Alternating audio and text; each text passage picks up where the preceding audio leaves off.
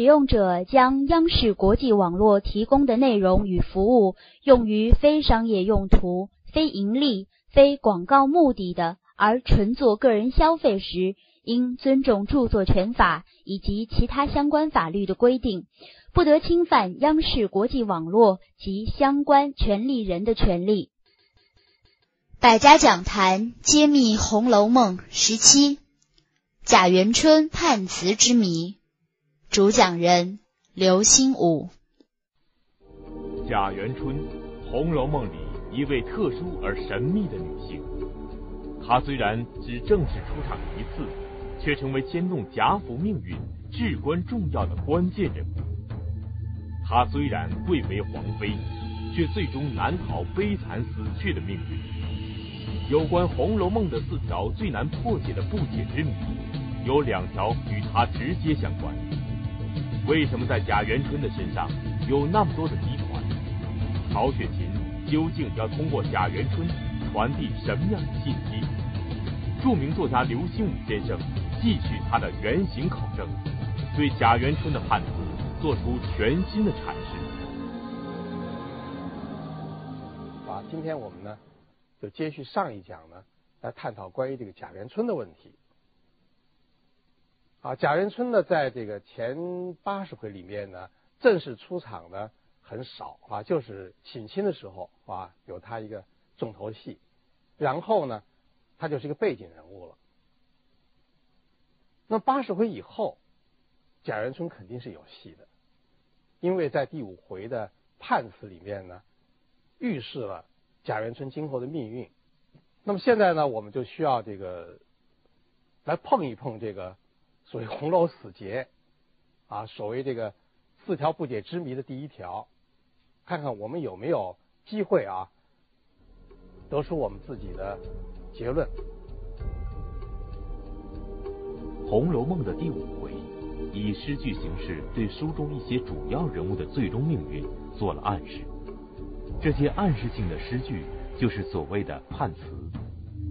其中关于贾元春的判词，由于破解他对研究贾元春的身份、命运，以及曹雪芹的创作背景和创作思路都有着极为重要的作用，因而红学界历来极为重视，争议也最大。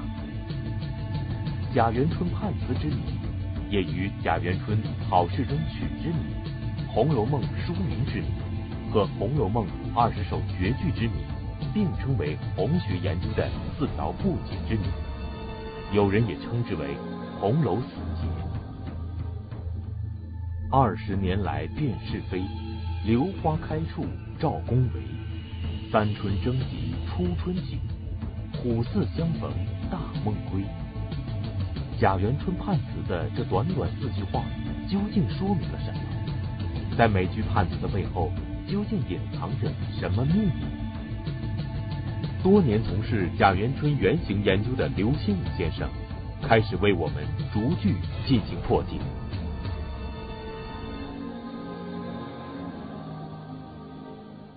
二十年来辨是非，这是贾元春判词的第一句。啊，看起来这个字面呢，没有什么难解释的。一个是一个年代，一个是呢，啊，做一件事儿，年头呢就是二十年，做什么事儿呢？辨是非。但是呢，红学界过去呢就觉得这句话很古怪。二十年是怎么算的？从什么时候算到什么时候？二十年？有人说了，说是贾元春啊进宫啊二十年了。那么你想选秀女，如果她十三岁选上的话，进宫二十年，那就是一个中年妇女了，都三十三岁了，是不是啊？那么这个二十年意味着什么呢？啊，他这二十年从进宫到现在二十年，是表示说他在宫里面待的久呢？还是想表示他在宫里面待的还不够长呢？啊，说着干嘛呀？二十年不好解释，辨是非呢就更不好解释了。啊，过去有人怎么解释啊？您听了您就得笑啊，说他在二十年的宫里面呢，他不断的去辨别皇帝的是非，这可能吗？这有必要吗？一个妇女好容易得到皇帝的宠爱，啊，他会用二十年时间去辨皇帝的是非？啊，皇帝有没有非？啊，从我们今天的无产阶级的革命立场来看的话，是吧？那不消说，首先是大非，对不对？啊，从这个农民起义者的角度来看的话呢，他当然他也是非。问题是我们现在讨论的前提呢，是小说里面的贾元春这个角色，是不是啊？从贾元春这个角度来看的话呢，啊，他不会去把他自己的人生目的确定为去辨别皇帝的是非。小说里面呢，也没有任何情节写到他去辨别皇帝的是非，啊，也没有这样的暗示，对吧？所以咱们这个就贾元春这个艺术形象来说的话呢，很难解释啊，他怎么会去辨皇帝的是非，而且用二十年时间来辨，啊，所以这个呢就不太好解释啊。那么有些人觉得他就是在辨皇帝是非，那我觉得这种意见呢应该得到尊重，也不失为一种啊他个人的见解。那么这句话呢，现在我们又把它分两节啊，咱们先讨论这二十年，《红楼梦》里面啊，“二十年”这个字样啊，是可是多次出现的哟。您回忆一下，对不对？《红楼梦》里面经常出现一些连带语言。啊，比如说第七回交大醉骂，交大醉骂呢，咱们在前几讲里面呢引用了他一些话啊，现在呢咱们再用引用一句是吧？交大醉骂当中有这样一句话啊，说二十年头里的焦太爷眼里有谁？二十年头里，这就出现了个二十年，交大骂了。那么交大所指的二十年头里。应该是什么时候呢？小说它是一个虚拟的一个时间和空间啊。那么我们现在要讨论的，就是说在生活的真实当中啊，我们那个探讨，如果是一个交大的生活原型，在那个时候他骂他所说的那二十年，二十年头里大体是什么时候？他骂的时候应该是在雍正时期。应该是在雍正的晚期，也就差不多是雍正啊快暴死的之前。那么雍正大家知道呢，他当皇帝当了十三年，啊，他是在雍正十三年八月份突然死亡的。啊，那么简单来说，也就是说，雍正朝是十几年，二十年减去十几年，还剩几年？所指的就是康熙朝啊，上下这个不会这个差很多，对吧？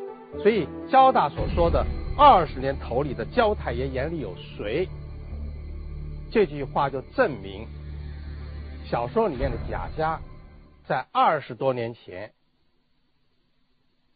啊，他们的状态比那个小说里面写到啊，这个秦钟啊。到他们那儿去做客，然后呢，让交大把他送回家，比那个时候呢要强得多，啊，那个时候呢，交大作为一个老普啊，是非常风光的，非常神气的，谁惹不起的。那么这个呢，啊，我们考虑到《红楼梦》它是一部带有自叙性、自传性、家族史的这个特色的小说，啊，我们就回过头来在生活真实当中去一看呢。确实是在康熙朝的时候，曹家是最风光的。啊，我个人呢就是觉得呢，《红楼梦》里面他这些人物所讲出这些年代啊，都是在康、雍、乾三朝里面能够落到实处的，就是能够找到生活原型的。啊，特别有一个这个年代表述啊，特别值得重视，是在第四十七回，这就是。贾母的一个表述啊，贾母有一个什么表述呢？贾母说了，说我进了这门子做重孙子媳妇儿起，到如今我也有了重孙子媳妇儿了，连头带尾五十四年，凭着大惊大险、千奇百怪的事，也惊了险。这个呢，他不说五十，也不说五十五，他说五十四。这我想不是偶然的啊，不是曹雪芹写到这儿呢，兴之所至啊，随便写上去的。而且贾母这个人物呢是有生活原型的，这个生活原型呢是可以啊非常准确的加以这个确认的。啊，贾母的原型就是李煦的一个妹妹啊，她嫁给了曹寅。在小说当中呢，化为了贾母这个艺术形象。那么你查一查这个曹家的这个历史啊，贾母说这个话是在第四十七回啊，应该是在这个乾隆元年。那么从乾隆元年回溯五十四年，是哪一年呢？是康熙二十一年啊，那一年呢，曹玺还活着。任江宁织造啊，曹玺是曹寅的父亲。曹寅当时呢，在京城啊，他是这个制仪正，或者是叫做兼左领这样的职务啊。当时曹寅是二十五岁的样子啊。贾母的年龄呢，应该大体和曹寅的是相当。他就那个时候过门子，嫁到曹家，嫁给曹寅的。啊，从那个时候算到这个乾隆元年呢，就是五十四年。所以贾母这样说呢，啊，就是意味着当时她嫁过去之后呢，上面可能还有一个太婆婆，是吧？那么到她自己进了曹家门，过了五十四年之后，那么往下算，她也有了重生的媳妇。而且这个贾母说，这五四四年呢是不平静的，啊，他经历了很多大惊大险、千奇百怪的事，这也正符合历史上曹家的情况。啊，曹寅娶了这个李氏以后，一直到他最后去世，那真是大惊大险多了。这贾母这个生活原型呢，就是李氏，啊，这个话呢是对说的。刘心武先生认为，《红楼梦》是一部带有自叙性质的作品，它与作者曹雪芹的家世有着密不可分的关系。从刚才介绍的文本中的几个年份，就可以精确地反映出这种关系。而贾元春判词的第一句“二十年来辨是非”，究竟是什么意思？它与贾元春的命运结局有什么关系？与作者曹雪芹的家族之间？又有什么联系？我说了这么多，什么目的呢？就是告诉你，二十年来辨是非的这个二十，也不会是一个随便写下的数字，也是可以和刚才我说那些数字一样，相应的加以推算的一个数字。啊，那么这个二十年来怎么个算法呢？我个人认为，不是说贾元春已经进宫了二十年，不是这个意思，是贾元春为了一件事情，啊，他可以说是辛苦了二十年。为了一件什么事情呢？那么现在我们所读到的这个判词，啊，在多数的版本上都叫做“二十年来辨是非”，实际上在。起码有两个古本里面，他写的是二十年来辨是谁，很值得我们思考。很可能这样的古本里面的这个句子更接近于曹雪芹的原笔原意。他二十年呢，他一直在判断有一个人究竟是谁，这个人绝不是皇帝。他所判断的就是小说里面的秦可卿。那么贾元春呢？大体而言，啊，他应该是比秦可卿呢稍微大一点，也无非是大个四五岁的样子。在他四五岁记事儿的时候，就发现他们家呢出现了一个神秘的女性，可能比他小。这个孩子呢被说成是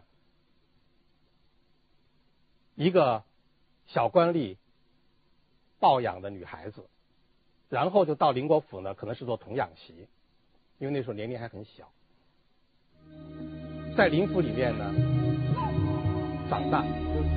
秦可卿呢，他从小说描写来看，啊，气象万千，气派很大。我已经有很多分析，不再重复。那么在生活的真实当中，这个人呢，作为这个废太子的一个女儿呢，她并不是真正的在一个破落的。官僚的家庭里面去长大，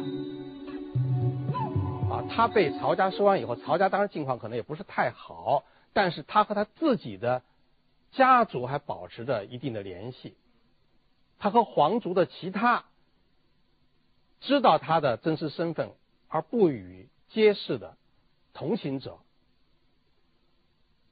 应该也保持密切联系，因此他的生活环境、成长环境。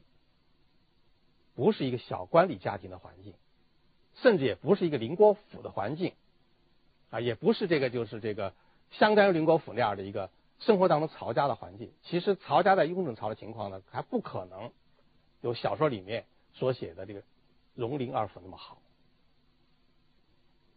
因此呢，秦可卿之所以不但血统高贵，而且后来他也有一种高于贾家的见识和。修养。那么，我们探讨生活的真实的话呢，得出的结论是，那是可能的。但是小说里面这样的描写呢，也是合理的。那么，为什么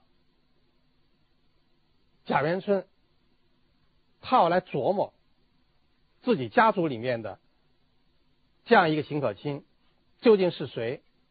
这个在上一两讲里面呢，我已经给大家分析过了。啊，贾元春的原型很可能是曹雪芹这个姐姐，先被呢送到这个啊选秀女的那个范畴里面去参加这个选拔，又由于本身条件不是非常好，一开头可能并没有被选拔到皇帝的身边，而很可能是被派去伺候这个胤仁和洪熙他们。那么你想，如果在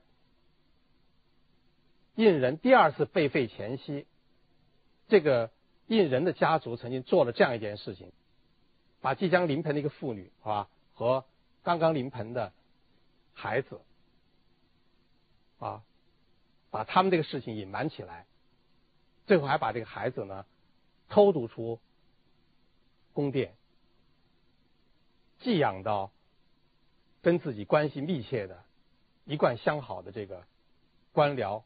家族里面，这是完全可能的，是完全可能的。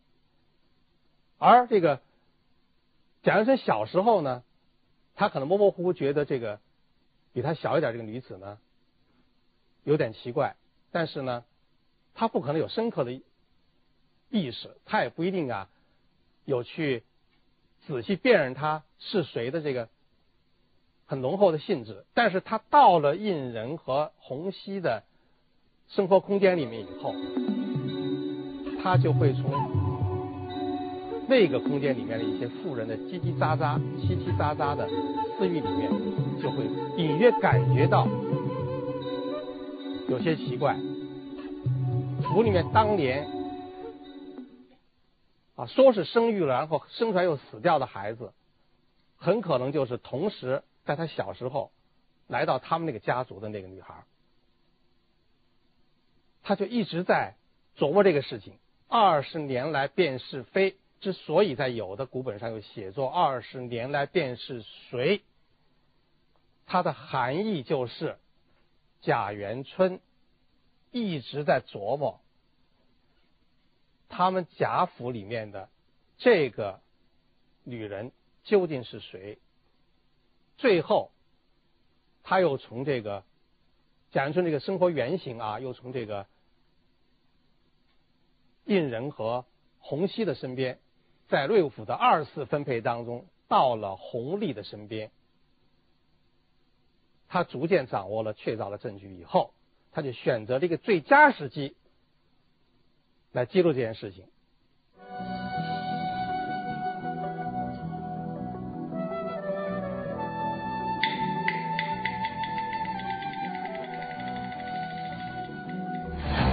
那么你想，他如果是四五岁开始琢磨这个事情，到二十年以后，他应该是二十四五岁。红利在做皇帝时候，差不多也是二十四五岁，两个人年龄应该是比较相当的。弘历对来到他身边的这样一个曹家的女子，肯定产生了好感，他得到了弘历的宠爱。那么正好呢。雍正暴亡，弘历登基，而弘历登基以后的第一件事就是扶贫政治伤口，上下做团结工作，该赦的赦，该免的免，啊，那么贾政看到这个情况以后，也就生活当中的曹家这个女子看到这个情况以后，他觉得是一个最好的时机，啊，所以这个。贾元春告密秦可卿，他得选择一个最佳时机，啊，他要达到三个目的。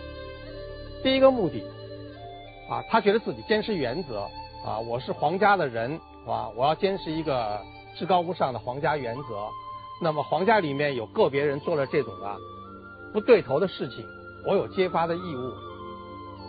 他第二个目的呢，他是要保护他自己的家族，他揭发这个。贾家藏匿的这个秦可卿啊，他不是为了让自己家族呢遭连累，是不是啊？他是为了保护自己的父母，让自己的家族得到解脱。他为什么在这个时候他报告出来，他家族就能得到解脱？他看到了皇帝现在忙着干什么呢？就是在给所有这些皇族这些遗留的问题画句号呢。同时呢，他也达到了他一个。隐藏在心底的一个愿望啊，他不可能没有一个往上爬的愿望，是不是啊？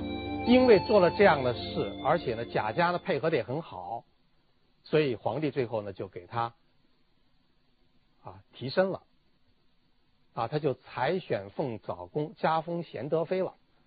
小说里面这样写的，那么生活的真实当中，大体上也应该是这样的，也应该是这样。因此，我觉得呢，二十年来。辨是非这句判词的意思应该是很清楚的，不难解释。贾元春判词的第二句是“榴花开处赵公为”。对于这句判词，很多红学研究者认为它没有什么特别只是过渡性的景观描写而已。事实果真如此吗？这句话的背后究竟会有什么特殊的潜意呢？柳花开处造宫闱，啊，这句话的意思其实呢也很好解释。柳就是石榴，石榴有个什么特点啊？哎，石榴多死。为什么在这个紫禁城的这个妃嫔住的那些院落里面都种的石榴树啊？它有时候不直接栽在地下，是栽在那个大盆里面。现在你去故宫参观。有时候还能发现，啊，一溜都是石榴树，为什么？啊，封建皇族一直到那个社会的普通老百姓都希望多子多福。康熙皇帝本身就是一个榜样，啊，一生你看他那么多的子女，啊，以这个子女众多为荣为喜。柳花开处意味着什么？我个人以为，已经意味着小说里面这个贾元春实际上，她已经为皇帝怀孕了。所以，为什么他得到皇帝那么大的宠爱？一般的来说，皇帝宠爱一个妇女，在多数情况下，还是因为她为自己有所生育，特别是能给自己生儿子。所以贾元春他后来命运为什么非常悲惨呢？因为从小说里面我们看不到一点暗示和痕迹，说他把他怀的这个孩子生下来了，在生活的真实当中可能也是很悲惨的。啊，所以柳花开处造宫闱，整个那个意境啊，是在很纵深的那个前面有那个石榴开着花石榴开花就意味着要结石榴果。但是结出来没有呢？它不是石榴深处造宫闱，它是柳花，还并没有完全结成石榴，是这么一个状态。贾元春判词的第三句是“三春争及初春景”。对于这句判词，很多红学研究者认为，这是指贾府自为调节元春、迎春、探春和惜春之间的关系。三春指的是迎春、探春和惜春，因为他们三人都不如元春地位风光显赫，所以是三春争及初春景。对于这种解释，刘心武先生会如何看？那这个话呢是说不通的。为什么说不通呢？因为在这个。我们再读到这个《红楼梦》的这个第五回啊，给贾元春所写那个曲恨无常，就知道他是很悲惨的死掉了，对吧？他怎么死的？当然探讨起来可能麻烦一点，但是他是悲惨的死掉了，这是无可争议的呀，对不对？那么迎春呢，命运很不济，遇上一个中三郎，是吧？也悲惨死掉了。但是探春和惜春还活着呀。总比元春最后的结果还好一点啊！怎么会三春争及初春景呢？而且这个元春是元春啊，你说初春干什么呀？就这么解释呢？越解释越乱乎。不光是这一句的问题嘞，有这个三春字样的句子非常之多啊，比如说“看破三春景不长，将那三春看破”。更何况呢？我们反复引用过秦可卿临死前向凤姐托梦，最后所念的那个话，这个句子叫做“三春去后诸芳尽，各自须寻各自”。所以，如果你要是焦灼在这个一共有四个春，是四个人来过来去捯饬这三春的话呢，你怎么捯饬啊？也捯不出个捯饬不出一个道理来，越捯饬越乱乎。啊，很乱乎，是吧？那么三春增及初春景什么意思呢？就如果你把这个三春理解成三个春天，也就是说以三个美好的年头来理解为三春的话，问题就迎刃而解。一年固然有四季，是吧？那么我们觉得我们这个三年都过得不好，我就可以说是三冬。是不是啊？因为冬天一般人觉得比较寒冷，啊，那么三春应该是指的这个美好的年头，一共有三个，啊，你把这个焦灼在四个人的这个思路上啊，啊，搁在一边，你把你的思路呢挪移到就是说按年头来算的话呢，所有这些话全通了，啊，一通百通。什么叫做三春增及初春锦呢？就是贾元春的日子啊，他最好的日子就是第一年，就是乾隆元年。因为初春首先是他省亲的呀，是不是啊？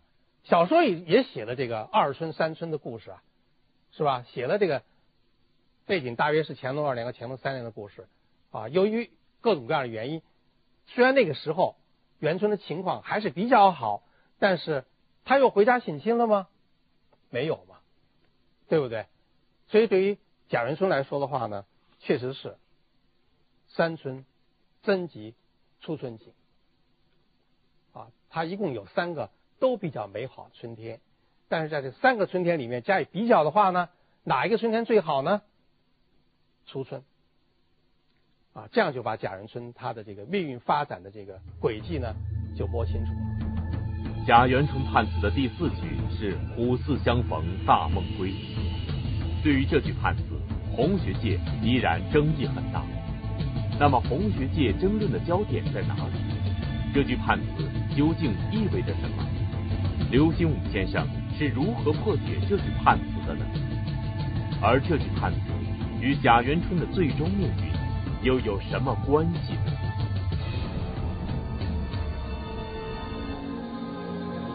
虎兕相逢大梦归。我这么一念，下面我看有的这个红衣朋友啊，就在那做表情啊，可能呢要跟我较真儿了。哎，说您念错了吧？不是虎兔相逢大梦归吗？你看那个版本啊，很可能啊，上面写的是虎兔相逢大梦归。后来这个通行本啊，写的都是虎兔相逢大梦归。究竟是？虎兔相逢大梦归，还是虎兕相逢大梦归？这就是《红楼梦》研究当中的一个很热门的话题。虎兔相逢与虎兕相逢之争，产生于上个世纪早期。高鹗所续《通行本·红楼梦》里是虎兔相逢，而上个世纪二三十年代发现的有的古本《红楼梦》里，则是虎兕相逢，因而红学界。对此便产生了很大的争议。很多红学研究者认为，曹雪芹的原笔应该是虎四相逢。而在《红楼梦》手抄流传的过程中，抄书人错将“四”字抄成了“兔”字。有人则认为，曹雪芹的原笔确实应该是虎四相逢。高鹗等叙书者出于某种目的，故意将“四”改成了“兔”字。还有人则坚持曹雪芹的原笔应该是虎兔相逢的观点，所以由这一字之差引发的争论，成为红学研究的一个热门话题。那么我个人的意见是这样，我认为呢是虎兕相逢大梦归。虎不用解释了，一种猛兽；兕呢也是一种猛兽，犀牛一类的那种兽。中国过去把它叫做兕。独角兽很凶猛，身体啊体积很大，力气很足，顶起人来那很可怕的啊！他跟虎之间啊可以说是啊有得一斗的，很难说一定是虎胜，也很难说一定是这个四胜啊！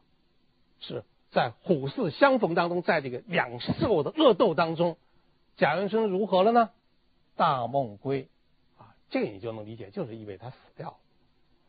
人生如梦嘛，就死掉了。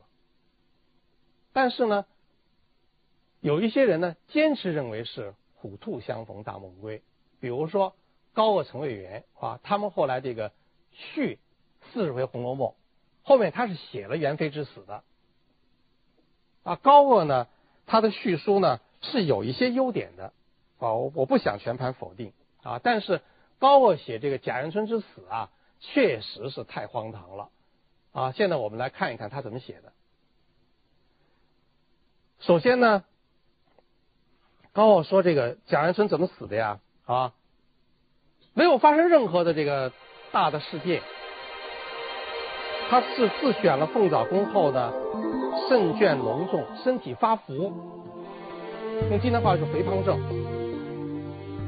说他未免举动费力，每日起居劳乏，时发痰气，就是他可能吃荤东西吃多了啊，他老是喉咙这儿堵着痰，偶沾寒气以后呢，就勾起旧疾，啊，勾起他旧病，近至呢痰气壅塞，四肢厥冷，因此呢就昏逝了。啊，他很太平的，啊，因为发福，是吧？因为多痰。因为呢，受了风寒，可能得点感冒，他就死了，就这么死了，是吧？那第五回这个判词也好，那个关于他那个恨无常曲也好，都白写了。他很太平，很正常的死亡了。那他怎么解释这个虎兔相逢大梦归呢？哦，这不是我啊。非要跟这高鹗过不去啊！他实在没办法，他写的确实是胡言乱语。他这么说啊，他说啊，是年啊，甲寅年十二月十八日立春，元妃薨日呢是十二月十九日，已交卯年寅月，纯年四十三岁。啊，他就说呢，因为呢那一年呢是卯年，那个月呢啊是寅月，卯呢就是兔嘛，啊寅就是虎嘛，所以呢这不是兔虎就相逢了嘛，他就大梦归了。